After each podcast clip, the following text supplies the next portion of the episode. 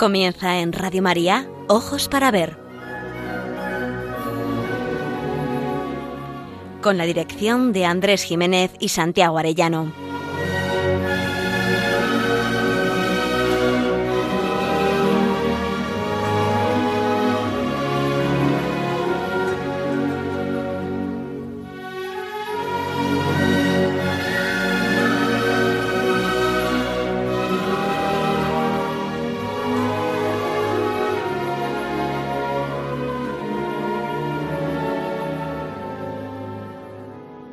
Buenos días. Saludamos a todos nuestros oyentes en esta edición de Ojos para Ver que emitimos una vez más desde Pamplona para Radio María el primer y tercer martes de cada mes. Es un programa realizado por Santiago Arellano y Andrés Jiménez y cuenta con el control técnico de nuestro querido amigo Miguel Ángel Irigaray. Nos dirigimos a todos ustedes con un deseo principal, aprender a mirar para aprender a vivir.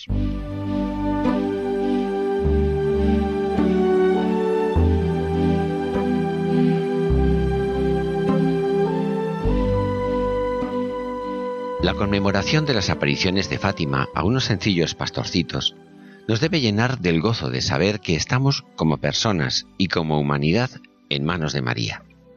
La maternidad hacia todos los hombres no se la tomó María a título honorífico, para lucirlo en las festividades. Se la aprendió en el alma, y no hay un momento de nuestras vidas ni un instante de los sucesos históricos que no la tengan amorosamente en vilo y no preste un cuidado maternal exactamente igual que cuando dijo no tienen vino. Santiago, muy buenos días. Buenos días. En Ojos para Ver, hoy vamos a hablar de las apariciones de la Virgen de Fátima en el marco de este año centenario y jubilar.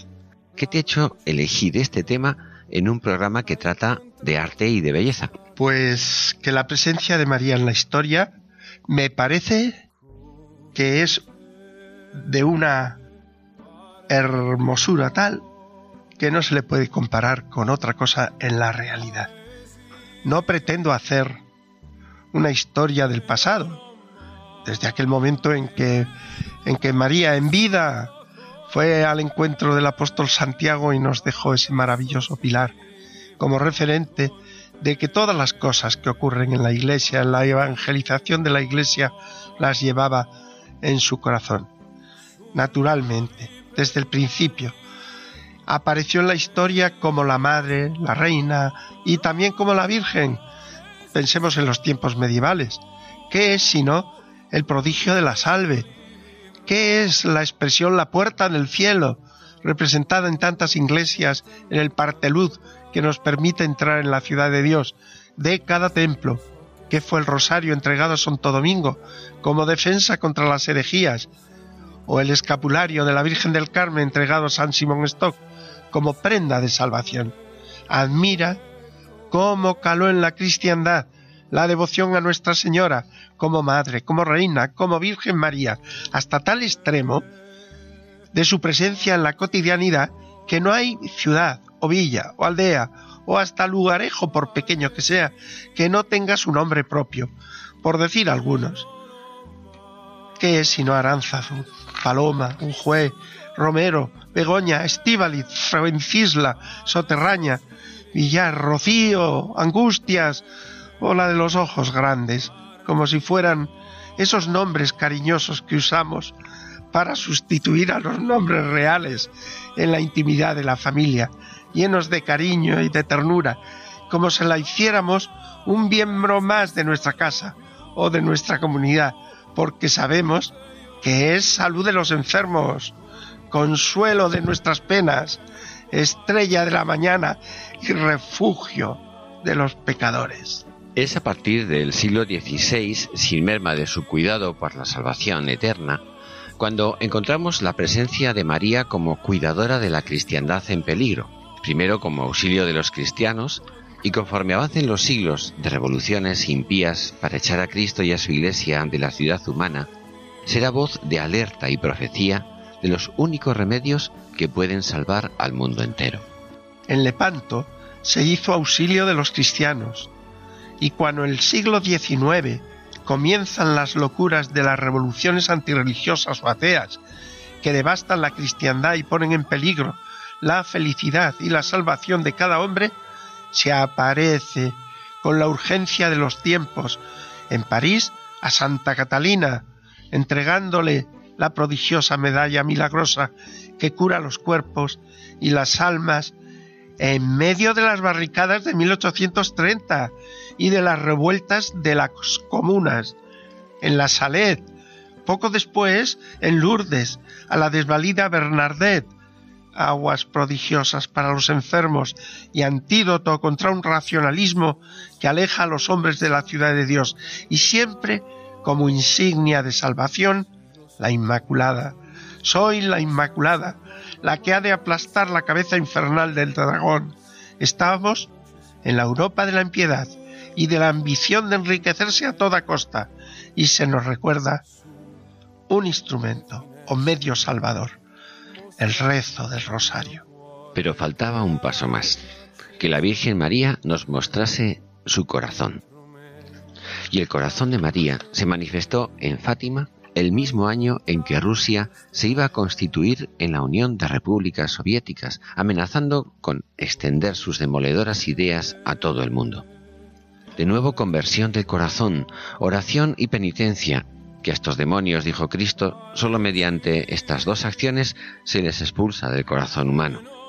Muchos acontecimientos hemos contemplado, mensajes de la Virgen de Fátima proféticos y escatológicos, en particular la Segunda Guerra Mundial, la caída de la Rusia soviética y el intento de asesinato de Juan Pablo II, librado prodigiosamente de la muerte por las manos de María.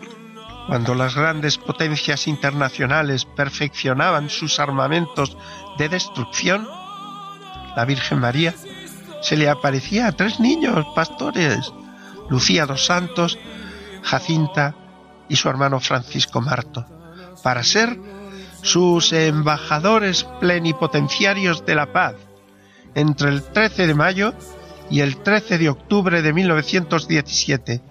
La debilidad es la fuerza del Señor. Quien no sabe hablar, acalla la sabiduría de los hombres, una advocación conocida.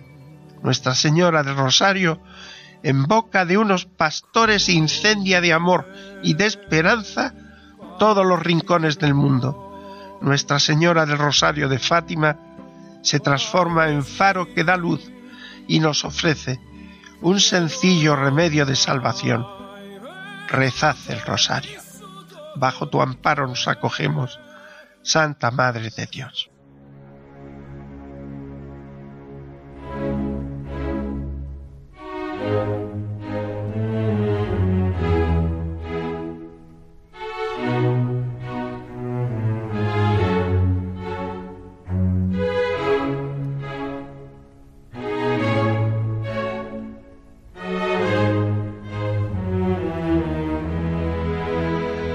Ojos para ver, el don de la belleza.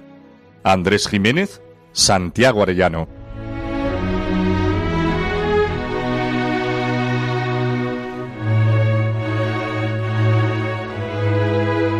Para esta sección, el don de la belleza, quiero contar y quiero centrar mis palabras en un texto de las memorias de la hermana Lucía, en apariencia texto menor, que me llamó la atención. Hace referencia a la devoción de Jacinta a los corazones de Jesús y de María. Nos cuenta la hermana Lucía en sus memorias esta curiosa anécdota. Poco tiempo antes de ir al hospital, Jacinta me decía, ya me falta poco para ir al cielo. ¿Tú te quedas aquí para decir que Dios quiere establecer en el mundo la devoción al Inmaculado Corazón de María? Cuando sea el momento de decirlo, no te escondas. Di a toda la gente que Dios nos concede las gracias por medio del Inmaculado Corazón de María, que se las pidan a ella que el corazón de Jesús quiere que a su lado se venere el Inmaculado Corazón de María que pidan la paz al Inmaculado Corazón de María, que Dios se la entregó a ella. Si yo pudiese meter en el corazón de todo el mundo el fuego que tengo dentro de mi pecho, quedándome y haciéndome amar tanto al corazón de Jesús y al corazón de María. Un día me regalaron una estampa del corazón de Jesús, bastante bonita, a mi parecer, para lo que los hombres pueden hacer. Se la llevé a Jacinta y le dije, ¿quieres esta estampa? La cogió, la miró con atención y dijo, ¿es tan feo? No se parece nada a nuestro Señor, que es tan bonito, pero la quiero, ya que siempre es Él, y la llevaba siempre consigo. Por la noche y durante la enfermedad, la tenía bajo la almohada hasta que se rompió. La besaba con frecuencia y decía, lo beso en el corazón, que es lo que más quiero. ¿Quién me diera también un corazón de María? ¿No tienes ninguno? Me gustaría tener los dos juntos. En otra ocasión le llevé una estampa con el sagrado cáliz y una hostia. Lo cogió, lo besó y radiante de alegría decía, es Jesús escondido, lo quiero tanto. ¿Quién me diera recibirlo en la iglesia? ¿Es el, en el cielo no se comulga? Si se comulga allí, yo comulgaré todos los días. Y si el ángel fuese al hospital a llevarme otra vez la Sagrada Comunión, qué contenta me quedaría. A veces, cuando volvía de la iglesia y entraba en su casa, me preguntaba, ¿comulgaste? Si le decía que sí, me decía, acércate aquí, lo más cerca de mí, que tienes en tu corazón a Jesús escondido. Otras veces me decía, no sé cómo es, siento a nuestro Señor dentro de mí, comprendo lo que me dice, pero no lo veo ni lo oigo, pero es tan bueno estar con Él. En otra ocasión me dijo, mira, ¿sabes? Nuestro Señor, nuestro Señor está triste, porque Nuestra Señora nos habló así para que no le ofendiesen más, que ya está demasiado ofendido y nadie hace caso y continúan cometiendo los mismos pecados. El texto es digno de atenta reflexión.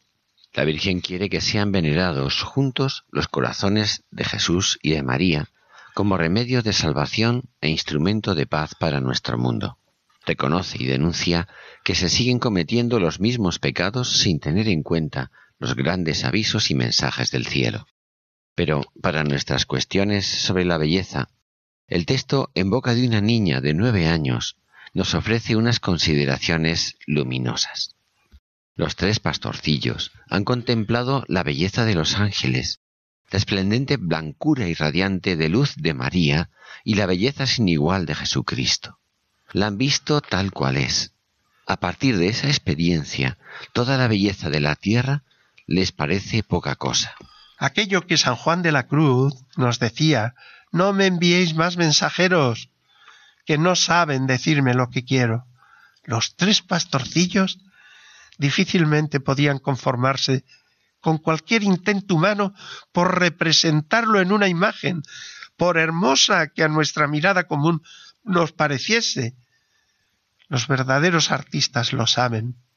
¿Recordáis a Pedro Berruguete confesándole a su esposa por carta que no se atrevía a pintar el rostro de Cristo crucificado para la tabla central del retablo de la Catedral de Ávila, pues si lo representaba excesivamente doliente, ocultaba su divinidad, y si lo hacía excesivamente divino, se ocultaba la pasión del Redentor. Jacinta, con la espontaneidad de una niña, le confiesa a Lucía que la imagen es muy fea, por prodigiosas que nos parezcan las obras más sublimes del arte religioso, siempre son remedos, sombras de la verdad referida.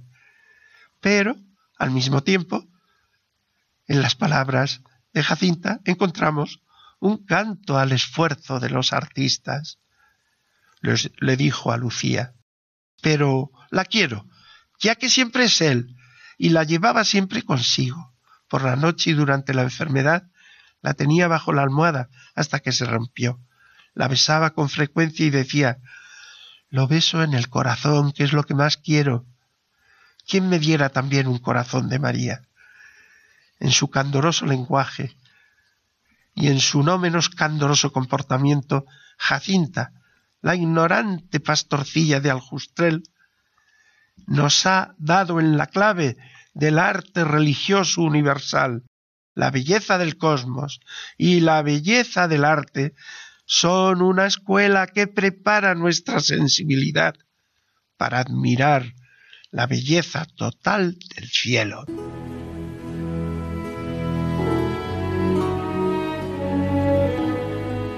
Aprender a mirar. Ojos para ver. Radio María.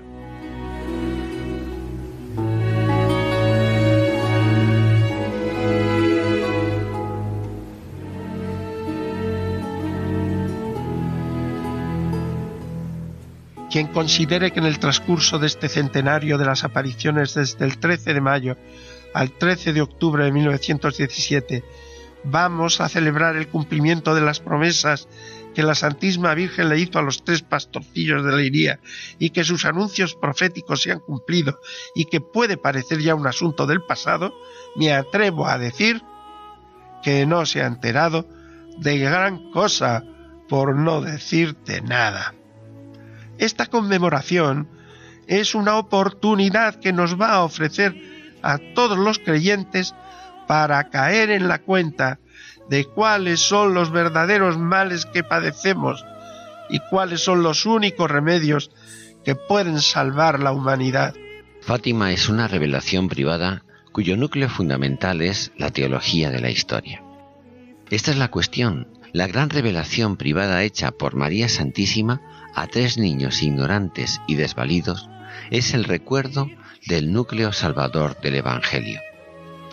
El querigma de la Iglesia que no es otro que el reconocimiento de la salvación que nos trajo Jesucristo por su muerte y resurrección, y entregada como única fuente de gracia a la Iglesia, cuyo esplendor fue la civilización cristiana, pero sometida desde los tiempos modernos a una persecución imparable desde hace varios siglos, hasta alcanzar una intensidad de torbellino huracanado, de una mundanidad y de un poder desatado del maligno que lleva a la humanidad desde la apostasía de las naciones a la perdición espantosa de las almas en el infierno.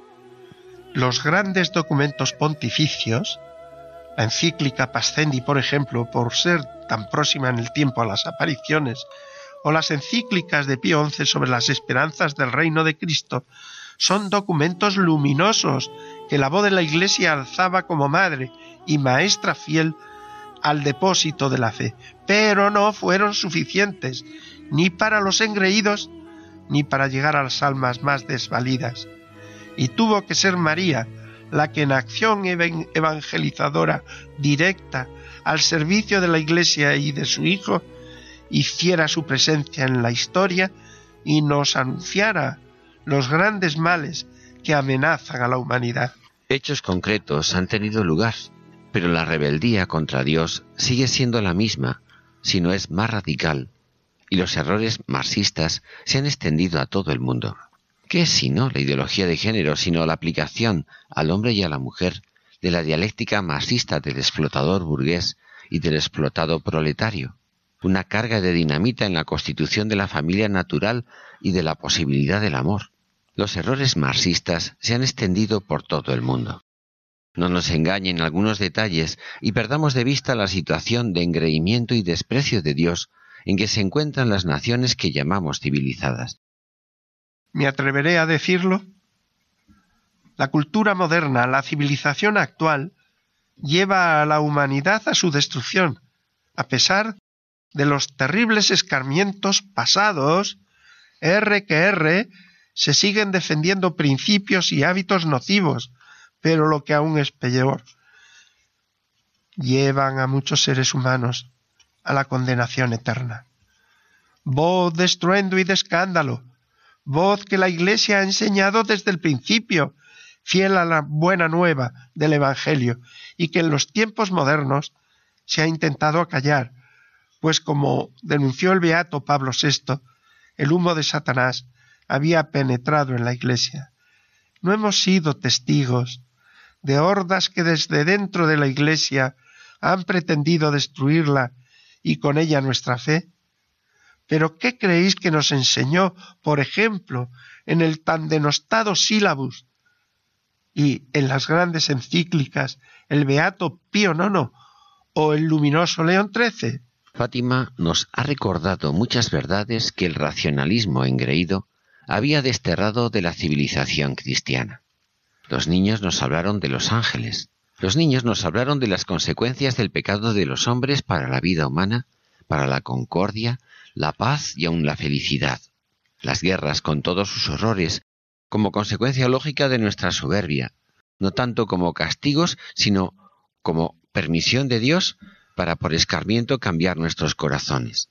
Los niños nos han recordado que el infierno es una realidad y que no deja de existir porque no lo nombremos o neguemos su existencia. Os he de confesar que la lectura de la visión del infierno que contemplaron los niños me deja paralizado por el terror. La visión de las almas que como pavesas de un incendio caen en el fuego eterno sin esperanza de salvación. La Virgen no tuvo reparos en que sintieran el horror del infierno unos niños. Nosotros nos asustamos. La Virgen no. Pero la pedagogía que empleó con los pastorcillos es una lección impagable. Primero, les recordó que ellos irían al cielo. Y segundo, veían a la vez que el espectáculo horrendo, la mirada tierna, amorosa y sonriente de la, de la Virgen. Lucía nos confiesa, sin ello, el miedo nos hubiera matado. Pero en Fátima se nos recuerdan más verdades. Se nos recuerda la existencia del purgatorio, el poder de la oración, de la penitencia y de la reparación por nuestros pecados y los del mundo. La Virgen ha encomendado a los cristianos que por la oración se convierta el mundo. Venga a nosotros la civilización del amor, el reino de Cristo, traído por las manos de María. Mirad, mirad, mirad, aprendamos a mirar. El centro de la buena nueva no es la condenación eterna, ni el infierno, ni siquiera el purgatorio, sino que el meollo de la buena nueva es la salvación eterna, la restauración de una alianza rota por el hombre, gracias a la muerte y resurrección de nuestro Señor Jesucristo. Ni en el Evangelio, ni en los mensajes de Fátima, la fuerza apelativa a la conversión surge del miedo al castigo, aunque sea válido como dolor de atrición, sino de la advocación al amor. Es un clarín vigoroso que suena en medio del combate del mundo, pero no para llenarnos de terror, sino para recordar que vale la pena combatir bajo la bandera de Cristo, como nos enseñó San Ignacio en la meditación de las dos banderas. Nuestra alabanza y gratitud no es sólo porque nos libra del castigo eterno, sino porque nos hace herederos del cielo e hijos de Dios. Nunca el temor, sino el amor. Y esta es la mayor y mejor lección de Fátima. Es verdad que se cumplió el anuncio del estallido de la Segunda Guerra Mundial, la aurora boreal que la precedió, la caída del muro de Berlín y del comunismo de la URSS, el atentado mortal de San Juan Pablo II, librado de la muerte por las oraciones de Jacinta, las muertes tempranas de Jacinta y Francisco, y la perduración providencial de Sor Lucía hasta ir desvelando las tres partes del, res, del secreto y clarificar su sentido. Pero el meollo del mensaje de Fátima no se encuentra tanto en los desastres anunciados y cumplidos, sino en la llamada de atención que el corazón maternal de María nos hace a los creyentes e incluso a toda la humanidad. Decía Jacinta en el texto que me ha servido de referencia. ¿Sabes? Nuestro Señor está triste, porque Nuestra Señora nos habló así para que no le ofendiéramos más, que ya está demasiado ofendido, y nadie hace caso. Continúan cometiendo los mismos pecados.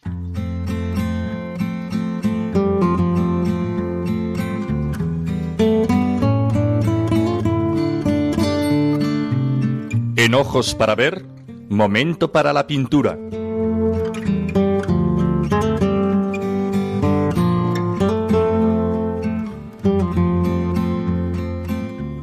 Recordamos a nuestros oyentes que el contenido de este programa puede encontrarse tanto en formato gráfico como sonoro en la siguiente dirección electrónica www.labellezaquesalva.es www.labellezaquesalva.es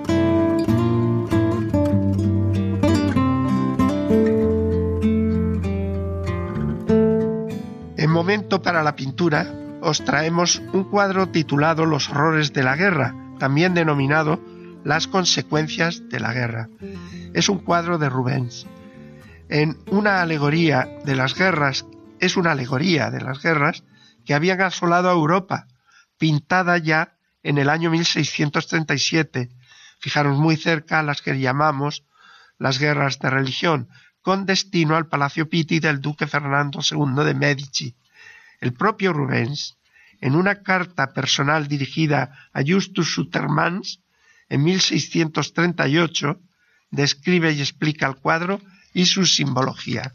La figura principal es Marte, que dejando abierto el templo de Jano, que según la costumbre de los romanos permanecía cerrado durante las épocas de paz, avanza con el escudo y la espada ensangrentada, amenazando a los pueblos con una gran ruina sin ocuparse apenas de Venus, su mujer, que acompañada de amores y cupidos, intenta retenerlo con caricias y abrazos.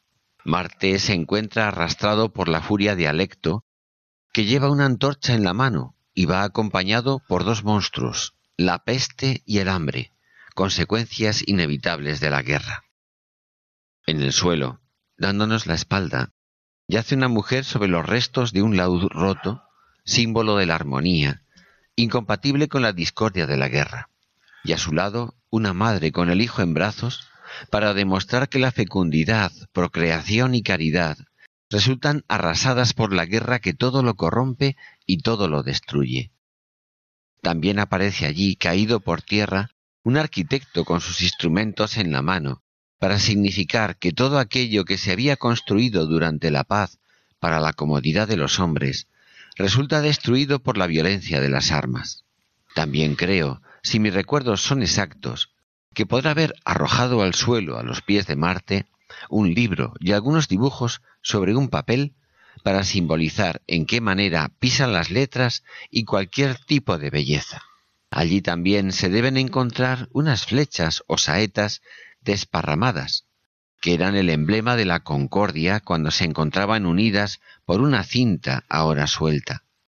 Y lo mismo sucede con el caduceo y la rama de olivo, símbolos de la paz, que yacen por el suelo junto a una lúgubre mujer vestida de negro y despojada de todas sus joyas y adornos. Es la infeliz Europa, que durante tanto tiempo viene siendo víctima de aquellas rapiñas, ultrajes y miserias tan evidentes que no necesitan más explicación. Rubens sirvió de inspiración a Goya y a los grandes pintores que han tratado de denunciar los horrores de la guerra. Cuando contemplo este cuadro, mi mente realiza dos piruetas que pueden sorprender. La primera, me acuerdo, me viene a la cabeza el Tratado de la Paz de Westfalia, precisamente al terminar esas que llamamos las guerras de religión. Me impresiona especialmente esta alegoría que está pintada, como digo, pocos años después de la paz de Westfalia, tratado que fue considerado, fíjense bien, por el gran historiador Daniel Ross como el entierro de la cristiandad. Y dice, en adelante, dice, ningún principio superior, ninguna autoridad suprema se impondrá a los estados. Europa ya no será más que un conjunto de naciones grandes y pequeñas, mantenidas en equilibrio, un equilibrio inestable por el antagonismo de las fuerzas. Nada se opondrá al asalto de los intereses y de las pasiones. Algunos se han regocijado de este cambio que fundó la Europa moderna. Así, el socialista francés Proudhon, que en su libro La guerra y la paz tras haber vituperado la alianza de la espada y la tiara, característica de los tiempos medievales, exclama, ¿cuál ha sido el acto más grande de la sociedad europea? El Tratado de Westfalia, que sobre la oposición de las fuerzas y bajo la protección del Dios con minúscula de los ejércitos, pone los fundamentos del equilibrio universal. Ahí está la clave de la historia de los siglos XVIII, XIX y XX, la autonomía del hombre, el poder del hombre autosuficiente para que no exista la guerra. Y ahí está una tras otra la sucesión hasta el infinito de terribles desastres y tragedias de las distintas guerras que nos han sucedido. ¿Quién se atrevería hoy a decir que el remedio de los males y el instrumento de la paz es el rosario, la penitencia y la consagración a los sagrados corazones de Jesús y de María? Pues esta y lo que ello significaría es la cuestión. Este cuadro nos sirve de referencia para entender la voz dramática de San Juan Pablo II el 25 de marzo de 1984 en el acto de consagración del mundo al Inmaculado Corazón de María. Oh inmaculado. Corazón Inmaculado, ayúdanos a vencer la amenaza del mal, que tan fácilmente se arraiga en los corazones de los hombres de hoy y que con sus efectos inconmensurables pesa ya sobre la vida presente y da la impresión de cerrar el camino hacia el futuro. la fame, la guerra, da un'autodistruzione incalculabile. Del hambre y de la guerra, líbranos. De la guerra nuclear, de una autodestrucción incalculable y de todo tipo de guerra, líbranos. Dai peccati contro la vita dell'uomo sin dai suoi alburi. Liberaci. De los pecados contra la vida del hombre desde su primer instante, líbranos. odio.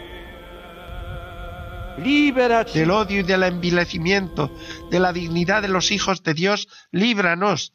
Da ogni genere di ingiustizia nella vita sociale, nazionale e internazionale. Liberaci de toda clase de injusticias en la vida social, nacional e internacional, líbranos. Dalla facilità di calpestare i comandamenti di Dio. Liberaci. De la facilidad de pisotear los mandamientos de Dios, líbranos. Dal tentativo di offuscare nei cuori umani la verità stessa di Dio Liberaci. De la tentativa de ofuscar en los corazones humanos la verdad misma de Dios, líbranos. Dallo smarrimento delle coscienze del bene e del male. Liberaci. Del extravío de la conciencia del bien y del mal, líbranos. Dai peccati contro lo Spirito Santo. Liberaci de los pecados contra el Espíritu Santo, líbranos, líbranos.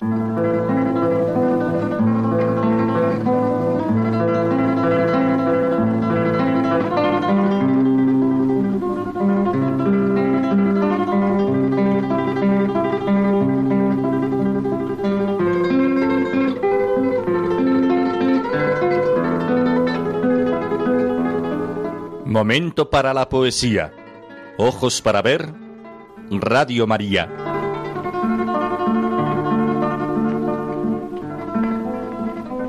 Iniciamos este momento para la poesía con el soneto a Cristo crucificado. No me mueve, mi Dios, para quererte el cielo que me tienes prometido, ni me mueve el infierno tan temido para dejar por eso de ofenderte. Tú me mueves, Señor. Muéveme el verte clavado en una cruz y escarnecido. Muéveme el ver tu cuerpo tan herido. Muéveme tus afrentas y tu muerte. Muéveme, en fin, tu amor, y en tal manera que aunque no hubiera cielo yo te amara, y aunque no hubiera infierno te temiera. No me tienes que dar porque te quiera, pues aunque lo que espero no esperara, lo mismo que te quiero, te quisiera.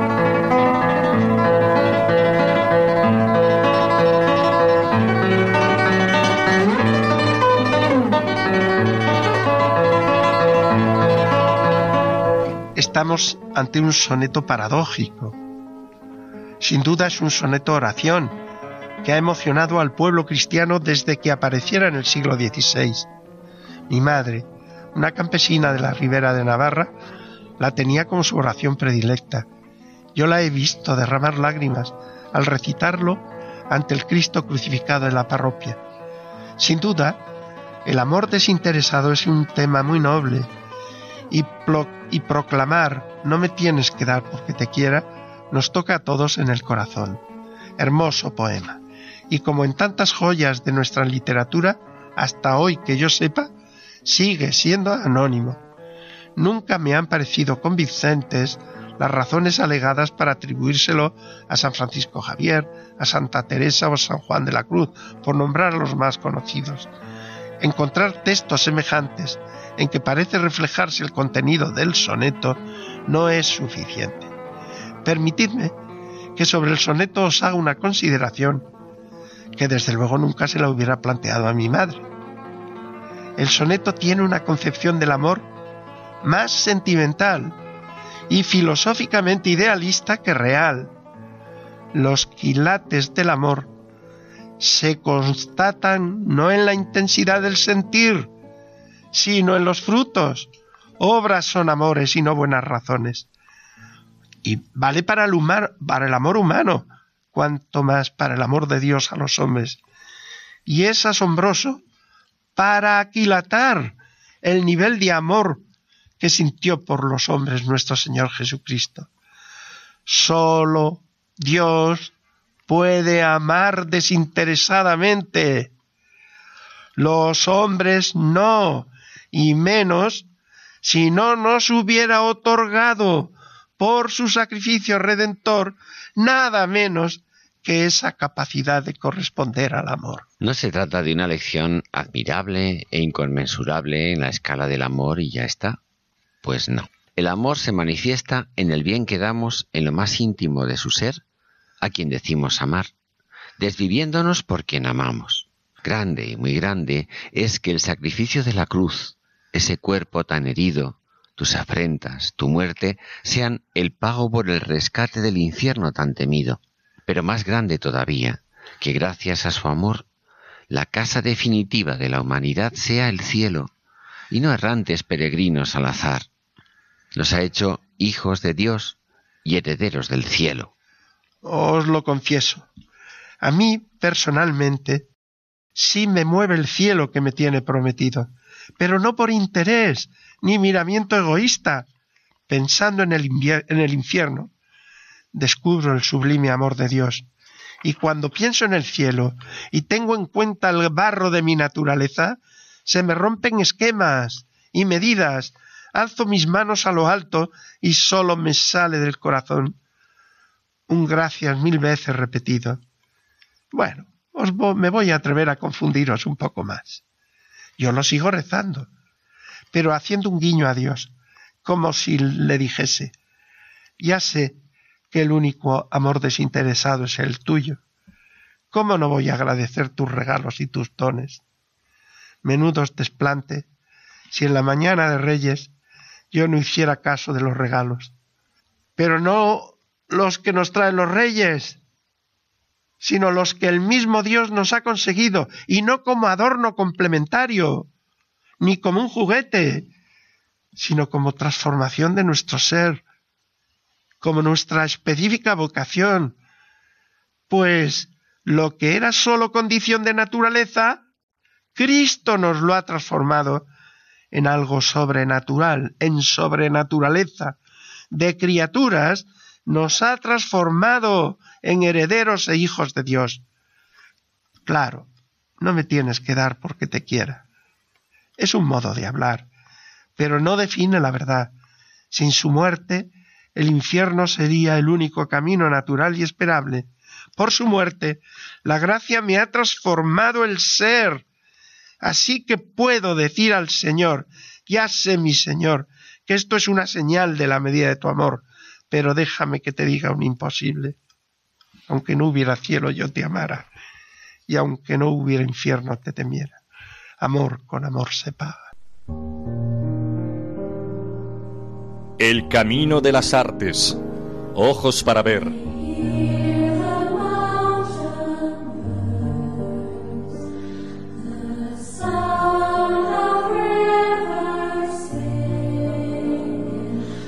Y ahora avanzamos por el camino de las artes.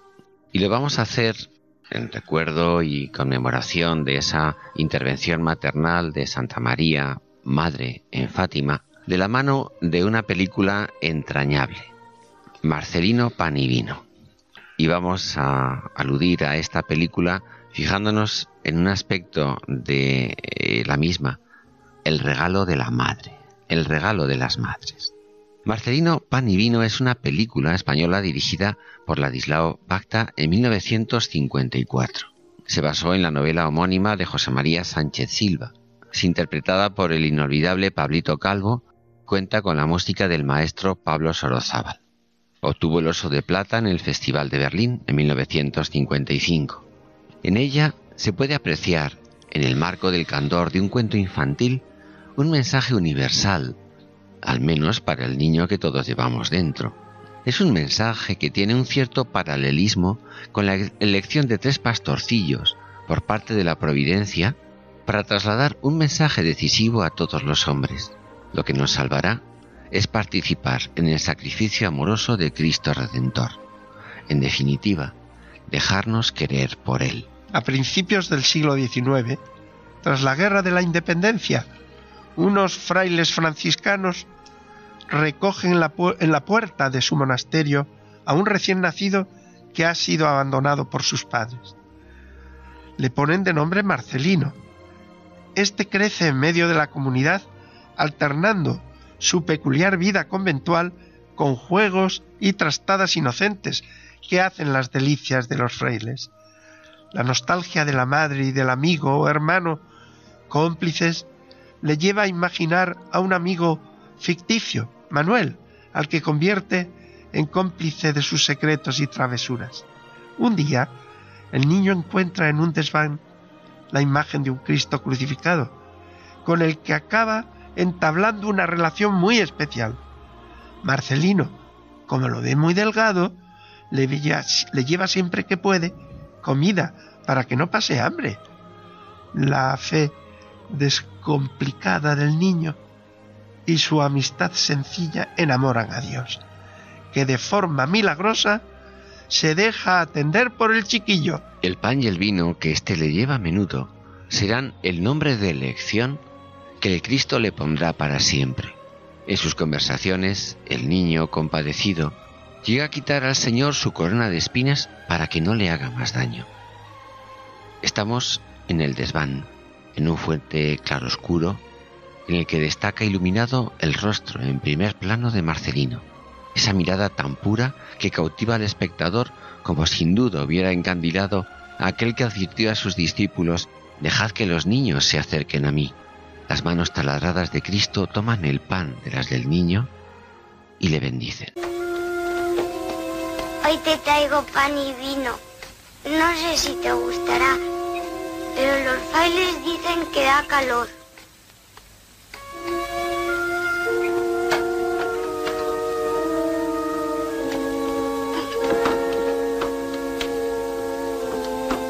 ¿No podías bajar tú y, y comértelo aquí?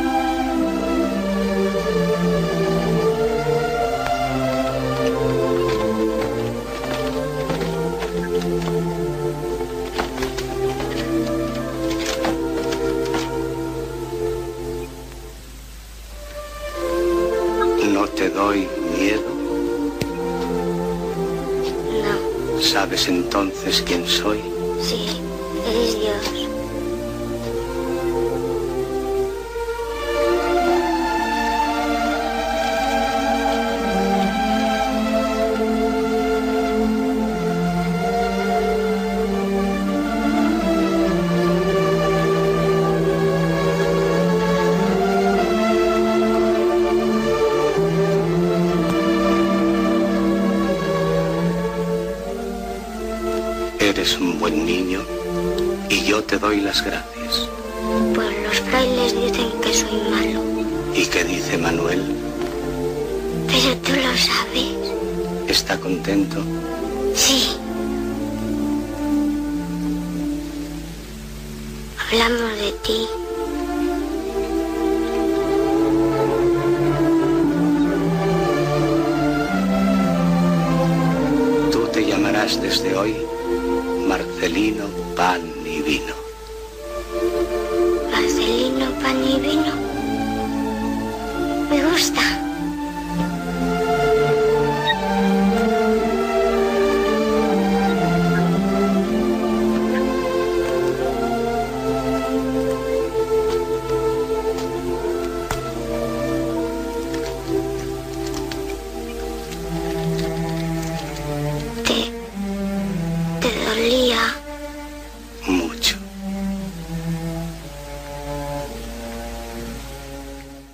Todo, Marcelino se queda ensimismado cuando el Cristo le habla de lo que es una madre, de la belleza que atesoran todas las madres, las de la tierra y también la del cielo. Estás muy callado. ¿Qué piensas, Marcelino? ¿Que dónde estará tu madre ahora? Con la tuya. ¿Y cómo son? ¿Qué hacen las madres? Dar, Marcelino. Siempre dar. ¿Y qué dan? Dan todo. Se dan a sí mismas. Dan a los hijos sus vidas y la luz de sus ojos hasta quedarse viejas y arrugadas. ¿Y feas? Feas no, Marcelino. Las madres nunca son feas.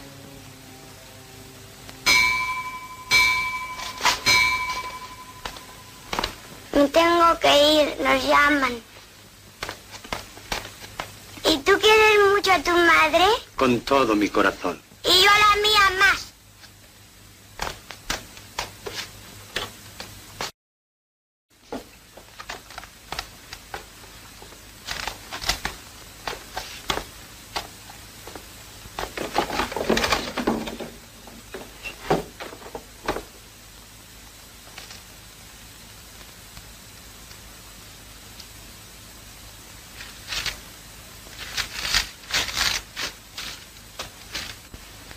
Bien, Marcelino. Has sido un buen muchacho y yo estoy deseando darte como premio lo que tú más quieras.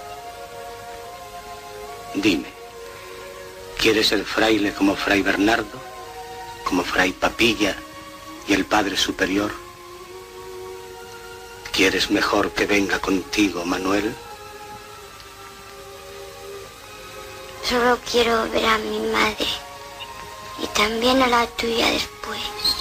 ¿Y quieres verlas ahora? Sí, sí, ahora. Tendrás que dormir.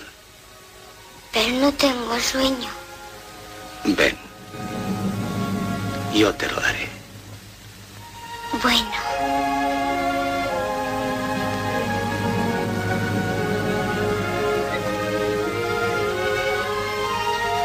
Duerme pues.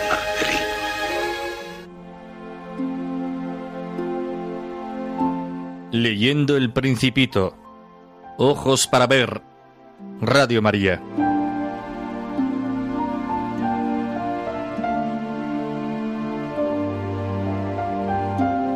En nuestra lectura del Principito llegamos al capítulo octavo, en el cual se nos da noticia de una flor, una rosa, símbolo de la persona amada, que marcará muy hondamente la vida del muchacho. Es la experiencia del amor temprano, que fascina y a la vez desconcierta, y en el que la falta de una mirada profunda, capaz de comprender, que sepa ver el valor de la persona amada más allá de las apariencias y de los contratiempos, dará lugar a la primera y precipitada decepción amorosa. Sucedió así que en su pequeño planeta, en su modesta vida, apareció un buen día una flor distinta de otras que habían pasado por él sin dejar una huella profunda, que aparecían una mañana entre la hierba y luego se extinguían por la noche. Pero esta no. Esta era muy especial. Hizo su aparición una mañana exactamente a la hora de la salida del sol, tras una elaborada preparación que la hizo mostrarse con el pleno resplandor de su belleza. A la admiración inicial por la deslumbrante belleza y la magnífica apariencia de la flor, empieza a suceder el desconcierto. No se trataba de una rosa cualquiera, era una flor sumamente vanidosa. ¡Qué hermoso eres! ¡Qué hermosa eres! exclamó el muchacho. ¿Verdad? respondió la flor, y he nacido al mismo tiempo que el sol. Pero lo más notable de la aparición de esta persona tan singular es que inicia su diálogo reclamando la atención del principito. Le pide que la riegue, pues era ya la hora del desayuno. Más tarde le pedirá que le coloque un biombo, pues teme las corrientes de aire. Y por la noche me meterás bajo un globo. Aquí hace mucho frío, añadirá. El principito empieza a desvivirse por atenderla hasta que, en un momento dado, descubre que la flor también le dice algunas mentiras para encumbrarse ante él.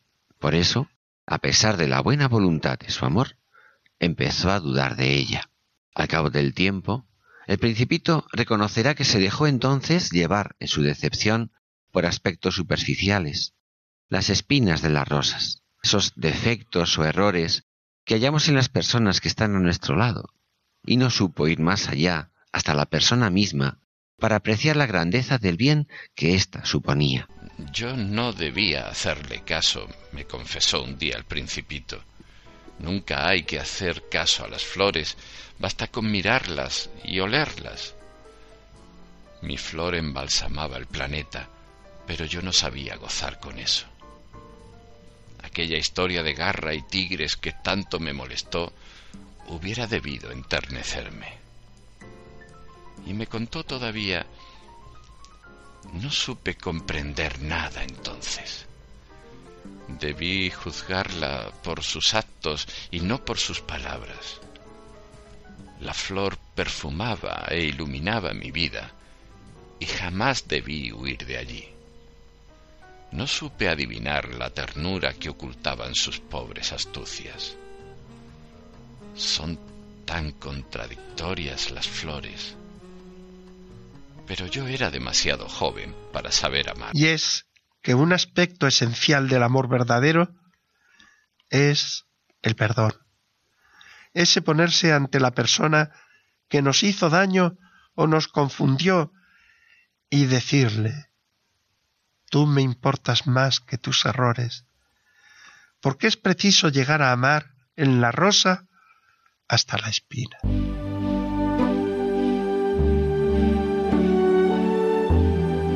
Nos despedimos ya de nuestros oyentes. Esperamos que el programa haya sido de su agrado y les recordamos que el contenido del mismo, tanto en su formato gráfico como sonoro, puede encontrarse en la dirección electrónica www.labellezaquesalva.es. Así que muy buenas tardes a todos y que tengan un hermoso día.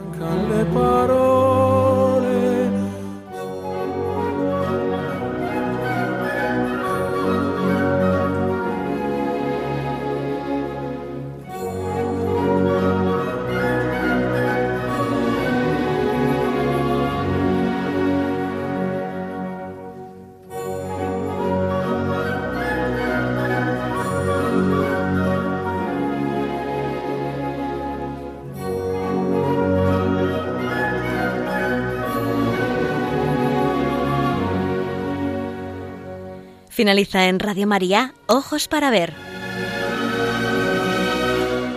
Un programa dirigido por Andrés Jiménez y Santiago Arellano.